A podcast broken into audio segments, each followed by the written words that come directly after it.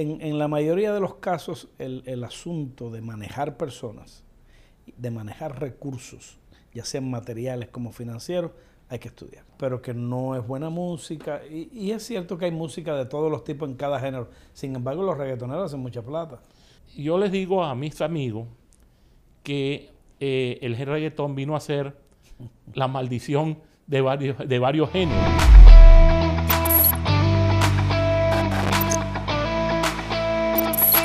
Bienvenidos a otro podcast muy jardón. Yo soy su anfitrión Luis y hoy vamos a estar hablando de la madre de las artes.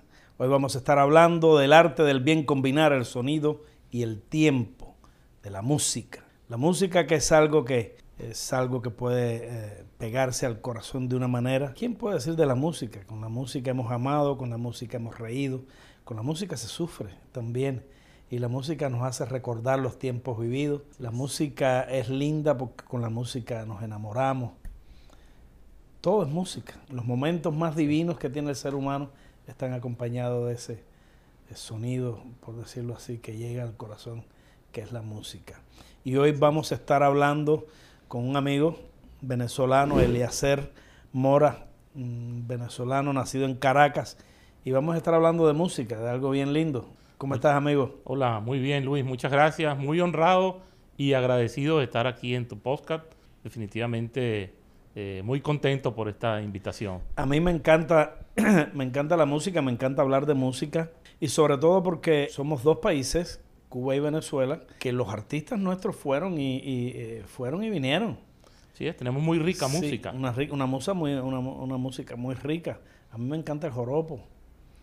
Y, sí, y, y, fui un fan infinito, pudiera decirlo así, de un grupo musical que eh, cuando yo era, era más joven, pues lo seguí mucho, que fue Guaco. Guaco, muy buen grupo, sí, Maracucho. Sí. Maracucho. Sí, sí. Cuéntame, cuéntame, Eleazar. Bueno, estudiaste música, ¿cómo, cómo empezaste? Háblanos un poquito bueno, de tus avatares. Así es, bueno, mira, desde, desde temprano, en, temprana edad, que hace algún tiempo ya definitivamente, eh, empecé eh, a estudiar el arte del canto. Eh, afortunadamente formé grupo, parte de grupos bastante famosos en mi país que ganaron hasta el premio mayor en mi país llamado Huaycaipuro de Oro. Y eh, bueno, fui poco a poco haciendo relaciones y estudiando con los mejores maestros de allá de Venezuela, eh, como por ejemplo el gran maestro Carlos Almenar Otero, que allá en Venezuela es una eminencia, una eminencia, una eminencia sí. como maestro de canto. Y bueno, luego fui teniendo otros maestros, me vine para acá, para Miami. En este momento, eh, mi maestro y mi mentor es Manny Pérez, eh, paisano tuyo, por cierto. Y poco a poco he ido, ¿sabes? Ya en, ya en la parte, en esta carrera musical, eh, llevo seis discos o seis LP que llaman ahora, o ni siquiera LP, seis álbumes eh, este, en la calle, ya producidos y en todas las plataformas.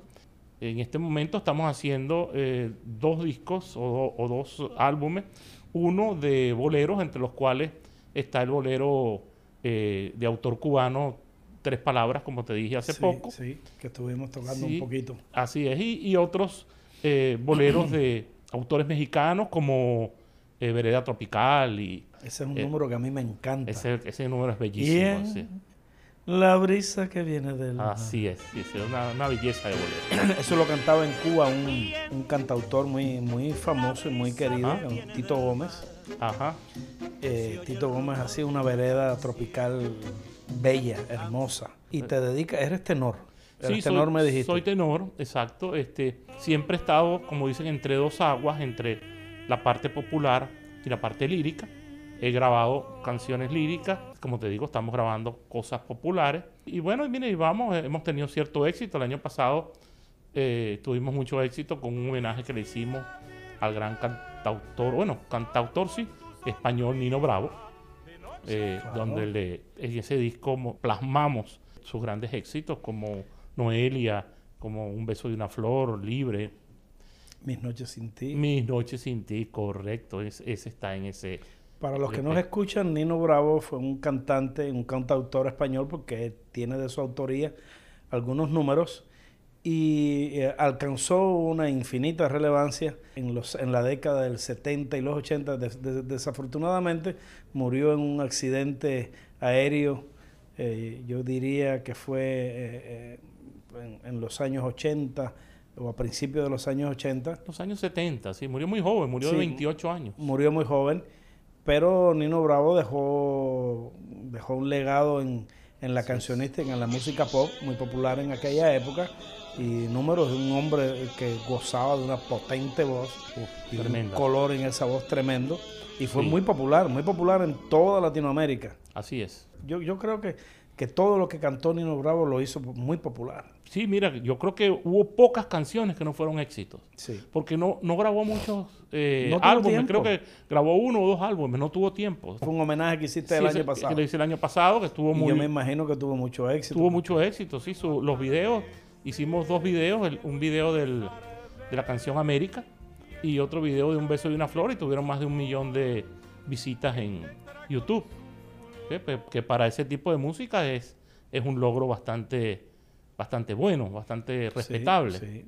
Y bueno, mire, y seguimos trabajando. En este momento eh, comparto, bueno, yo también eh, tengo una parte, yo soy ingeniero y soy empresario, soy ingeniero mecánico y eh, comparto eso con unos estudios que estoy haciendo, que estoy terminando, una maestría en, en, la famosa, o en el famoso college eh, de Berkeley en Boston.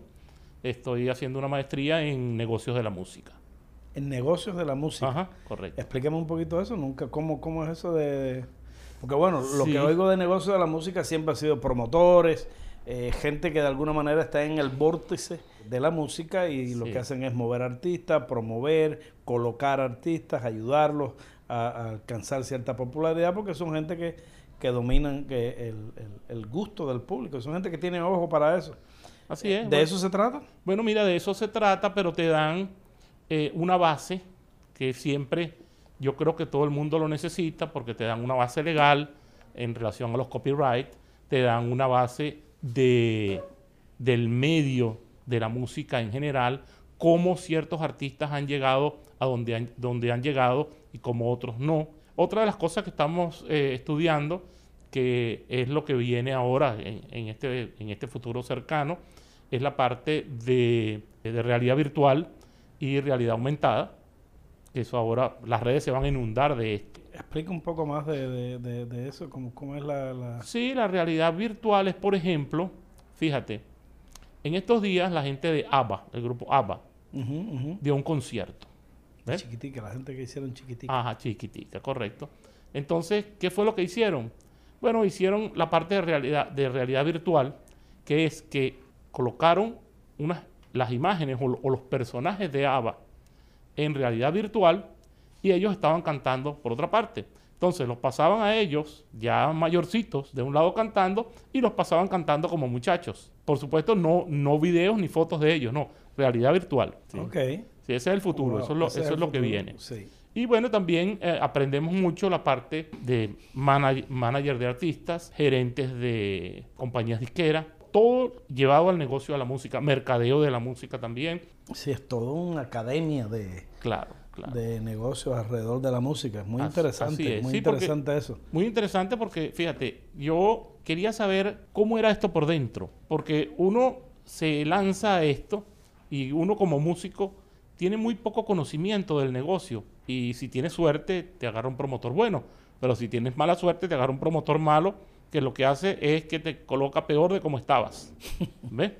Hoy las redes eh, ofrecen un torrente de de ideas y de, cosas nuevas que, no nos imaginamos. Por ejemplo, yo soy ingeniero igual que usted. Ah, bueno, sin embargo, sin embargo, yo me he dado a la tarea de, estudiar mucho. Yo te diría que más, de un, más que un doctorado, he pasado mi vida entera, porque es lo que me gusta hacer, me gusta enseñar, me gustan las ventas, y, lo que me he dedicado es estudiar las ventas de una manera, por decirlo así, bien incisiva, penetrante en el tema. Ajá. Y yo me he podido percatar, el hecho de ir a la universidad y estudiar una, y estudiar una profesión no significa que tú como hombre de negocio, como businessman, vas a poder eh, promoverte y adelantar en tu profesión lo que tú quisieras si tú no conoces las leyes de mercadeo, las leyes de venta, las leyes de promoción y sobre todo conoces el manejo de personal, el management, eh, de cómo hacer las cosas, conoces las leyes alrededor de un negocio. Puedes cometer muchos errores y al final fracasar. Claro. Hay gente que no tiene, por decirlo así, no tiene ese talento o no tiene esa habilidad para poder manejar un negocio. Sin embargo, es toda una ciencia esto de, de, los hombres de negocio manejando, eh, por decirlo así, manejando una profesión X, como es el caso mío. Yo soy el dueño de, de este centro de cirugía y, acá es a lo que, eso es a lo que yo me dedico y yo no soy doctor. Así es. Bueno, pero es que fíjate, aquí en los Estados Unidos sobre todo, en nuestros países no, porque creo que en nuestros países es ese, esa cuestión latina, ¿verdad? De que la persona tiene que ser todero, eh, es muy popular. Pero aquí está, en, este, está, está bien creativo el, el adjetivo ese todero. Todero, exacto. Sí, sí. En este país no, en este país como es más especializado, entonces tú ves que los directores de hospital aquí no son médicos, son administradores, porque en realidad un director de un hospital lo que tiene que hacer es administrar. Exacto. ¿Ves?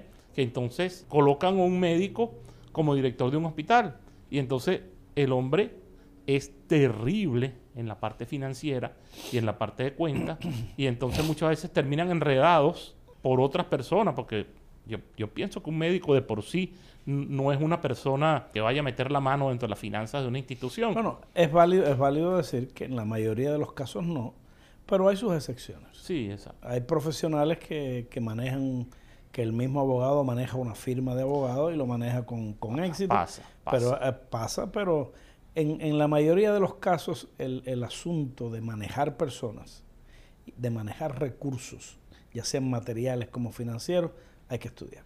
Claro, porque tienen sus propias características, tienen sus propios cánones que, que hay que obedecer y sus propias leyes y reglas. Sí, fíjate, por ejemplo, en esto de la música, yo me, yo me metí a estudiar ese máster y en esta universidad prestigiosa que es Berkeley, donde este, han salido este, casi todos los ganadores de Grammy son de ahí. O sea, la, la, academia ha ganado más de 300 y tantos Grammy. Eh, y, y bueno, y muchos también de los directores de todas las disqueras y de todas las las compañías de la industria han salido también de ahí, de, de Berkeley. Y sobre todo, fíjate, muchas de las cosas que he podido aprender por ensayo y error, ahora las estoy aprendiendo y, digamos, con, con un hacha que me está abriendo la cabeza. y me dice, no, las cosas tienen que hacerlas así. Sí. eso es lo que nosotros cuando aprendemos por, por ensayo y error, es un método muy común, que aunque tú lo creas muy, muy antiguo, sí no todo el mundo aprende por eso. Hay gente que sigue chocando con la misma piedra toda la vida. Claro que sí. Sin embargo, el método de aprender por ensayo y error se obtiene mucha experiencia. Y, y, es bonito decir esto porque hay mucha gente con talento, con una potente voz o con una voz con un color de voz muy lindo, gente muy con un oído tremendo, perfecto, y sin embargo no tienen éxito porque lo que les rodea para mover su música y mover su arte hacia adelante, pues no son las mejores personas, ni son la gente que tiene, por decirlo así, ese talento de saber colocar, de escoger tu disco en el tono que vas a cantar, cuáles, cuáles son los números que van contigo, eh, que te satisfacen, que te hacen realzarte. Y entonces no es por tu gusto, no es lo que a ti te guste cantar, es lo que mejor te va. Y entonces la gente pues comete esos errores si no tiene una persona al lado que lo sabe guiar, decirle, mira aquí, esto te queda, vamos pues, quizás cambiando el tono, vamos a hacer un remix de este número que te va a salir bien y viene a tono contigo, lo cantó una misma persona del mismo color de voz tuyo y, y, triunfó, tú vas a triunfar también y te presenta y, sabe cómo hacer las cosas y te maneja. Y, por eso surgen los Julio Iglesias, los Luis Miguel, otras personas porque han sido manejados de alguna manera porque yo estoy seguro que si pudiéramos, eh, eh tuviéramos la habilidad y Dios nos diera la oportunidad de poner junto mucha gente, vas a ver que hay muchos Luis Miguel con diferentes historias y diferentes tipos de éxito, porque la vida, la, la, vida los llevó por avatares diferentes. Así es, así es. y por supuesto eso se estudia.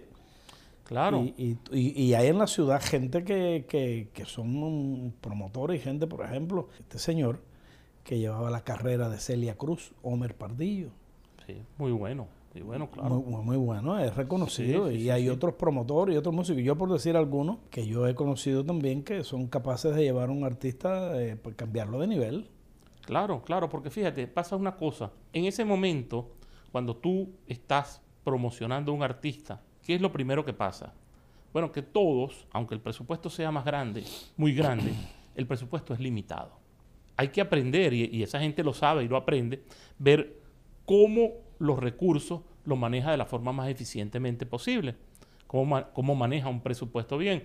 Nosotros generalmente los músicos no nos gusta ceñirnos a un presupuesto, pero hay que hacerlo. Porque al final del día tú tienes que tener, como dicen, un poquito para todo y saber que si tú, por ejemplo, le, le dedicas mucho a YouTube, pero no le dedicas nada a Instagram, o viceversa, vas a tener siempre una pata coja, en este caso. Sí, claro. Y haces, estás, trabajando en lo mismo tenor que... ¿Tenor lo haces en la actualidad lo haces menos? No, no. ¿O, haces más música popular? No, lo sigo haciendo, tenor. Ahorita acabo de grabar, que es la primera vez que se graba, la canción eh, Nessun Dorma de la ópera Turandot con un big band. Muy bonito el tema. No lo hemos estrenado todavía, lo hemos estrenado por, por partes porque este, estamos pensando en tener dos tipos de productos en el mercado.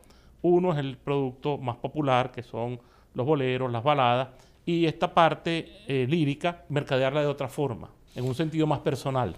Y lo que decías del presupuesto es importante. Hoy por hoy, la música está, está ceñida a muy pocos miembros solamente los grandes artistas, Marc Anthony, esto, lo otro, pues tocan con un Big Bang, una orquesta muy grande de muchos miembros. Claro. En realidad hay un sentido minimalista en, en, todo esto. Y hoy por hoy reunir una Big Bang eh, cuesta plata, hay mucho más acá en los Estados Unidos. Cuesta plata, cuesta plata porque este, tienes eh, horas de estudio, tienes horas de, de músicos, por supuesto, tienes que hacer arreglos, porque tú tienes que hacer un arreglo para cada instrumento, la parte del, del arreglo. Eh, y aparte de eso, la mezcla, no es lo mismo mezclar 10 eh, canales que mezclar 50. Entonces también la mezcla es más cara. Sí, es un asunto de, presupuesto, un asunto de tiempo. Sí, sí, De tiempo. No, no, no es muy común. No, no, es muy común, En, la, actualidad ver por lo regular los cantantes por un asunto de economía y por hacer un poco más de dinero también en sus presentaciones, pues reducen los formatos de orquesta un grupo por decirlo así, a un número eh, pequeño, de, cuatro o cinco, de cuatro o cinco músicos. Así todo hoy, hoy día se hace una música muy, muy linda. No tocamos el tema el tema de la música urbana y los reggaetoneros, pero eh, sí, es, un hay algo, claro. Hay algo ahí, eh, por decirlo así, contradictorio por lo que sea. Ahora se dice que, lo, que la música, que el reggaetón, etcétera, etcétera. Yo no comparto mucho eso pero que no es buena música. Y, es cierto que hay música de todos los tipos en cada género. Sin embargo, los reggaetoneros hacen mucha plata. Yo les digo a mis amigos que eh, el reggaetón vino a ser la maldición de varios, de varios géneros. ¿Por qué? Bueno, porque eh, tú veías, ¿verdad? La salsa. ¿Y qué es lo que hacía la salsa? La salsa te cantaba un verso y después el coro era repetía, repetía, repetía, repetía. Después vinimos con el merengue que cantaba el verso y repetía más. Y ahora es el reggaetón que casi todo el tiempo es pura repetición. Pero bueno, yo creo que la, la, gente de la industria de la música se dio cuenta que mientras tú repites y repites y repites, tienes mucho más chance de que el oyente se enganche en tu canción. Sí, siempre la música tuvo, y ya se nos acaba el tiempo, y te digo lo, último, eh, la música siempre tuvo algo que en, los músicos antiguos le decían guajeo o le decían mambo. Y de ahí Pérez Prado dice el mambo, que era repetir los Era la parte más, decir, más caliente, más para el bailador. Así es, así es. Y, ahora es como que el reggaetón, como que todo es mambo. Claro. Eh, amigos, no tenemos tiempo para más. Te damos las gracias. no, eh, muchas gracias, Luis. a ti. Eleazar Mora eh, por estar acá, por venir a conversar un rato de música, que es un tema fascinante. Se nos ha ido el tiempo corriendo. Gracias por estar acá. Y a usted que nos está mirando, síganos en Spotify, síganos en Instagram, en Anchor, en cualquier plataforma donde estemos. Les damos las buenas tardes. Gracias por con ese entusiasmo seguir lo que nosotros hacemos y los invitamos a otro espacio como este para seguir hablando de cosas interesantes. Ahí nos vemos en la calle. Chao.